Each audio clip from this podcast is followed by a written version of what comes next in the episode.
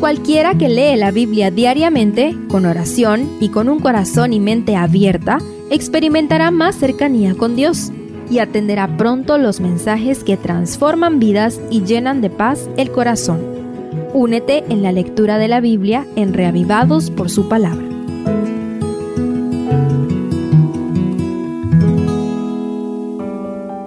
Salmo 56 conocido junto con el Salmo 57 como los Salmos gemelos por su parecido en estructura y contenido.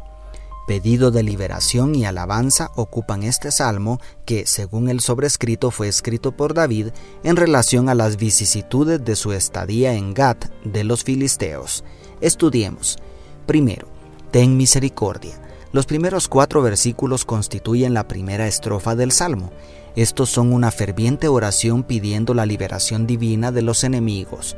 Por un lado, el salmista describe su situación, oprimido y acorralado por los enemigos, y por el otro expresa su confianza en Dios en el estribillo final donde declara, En Dios cuya palabra alabo, en Dios he confiado, no temeré. ¿Qué puede hacerme el hombre? declara el verso 4. El amor de Dios y su presencia protectora nos liberan de las cadenas del temor, porque ¿quién más poderoso que Jehová de los ejércitos?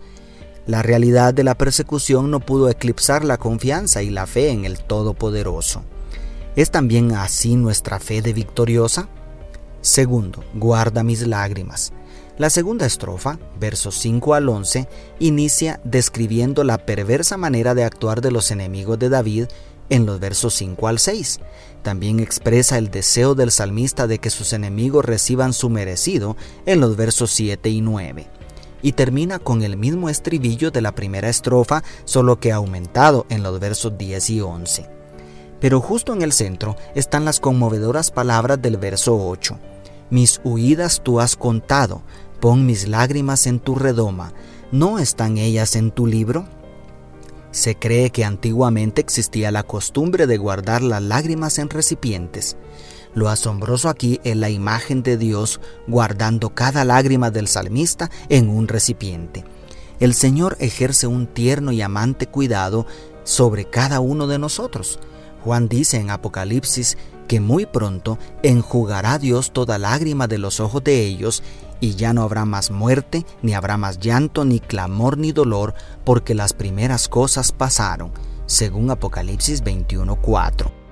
Y tercero, una nota final de gratitud. Nuevamente David finaliza un salmo con una nota de gratitud prometiendo ofrendas y haciendo votos de alabanza en los versos 12 y 13. Dado el contexto en el que se escribió el salmo, resulta maravilloso escuchar al salmista hablar en estos versos extra en pasado, como si la situación desesperada ya hubiera sido resuelta definitivamente. Las penurias de David mientras fue perseguido por el rey Saúl no se acabaron de la noche a la mañana. Fueron muchos años de angustiante persecución. Pero el ungido de Jehová no perdió la esperanza en el cumplimiento de las promesas de Dios. Nosotros hemos de seguir su ejemplo en medio de las crueles persecuciones que desatará Babilonia contra el remanente en el tiempo del fin. La esperanza ha de sostenernos en medio del caos que enfrentará el mundo. Jesús viene, enjugará nuestras lágrimas y nos llevará al lugar de honor que nos ha preparado, así como David fue llevado al trono después de ser perseguido. Aleluya. Dios te bendiga. Tu pastor y amigo, Selvin Sosa.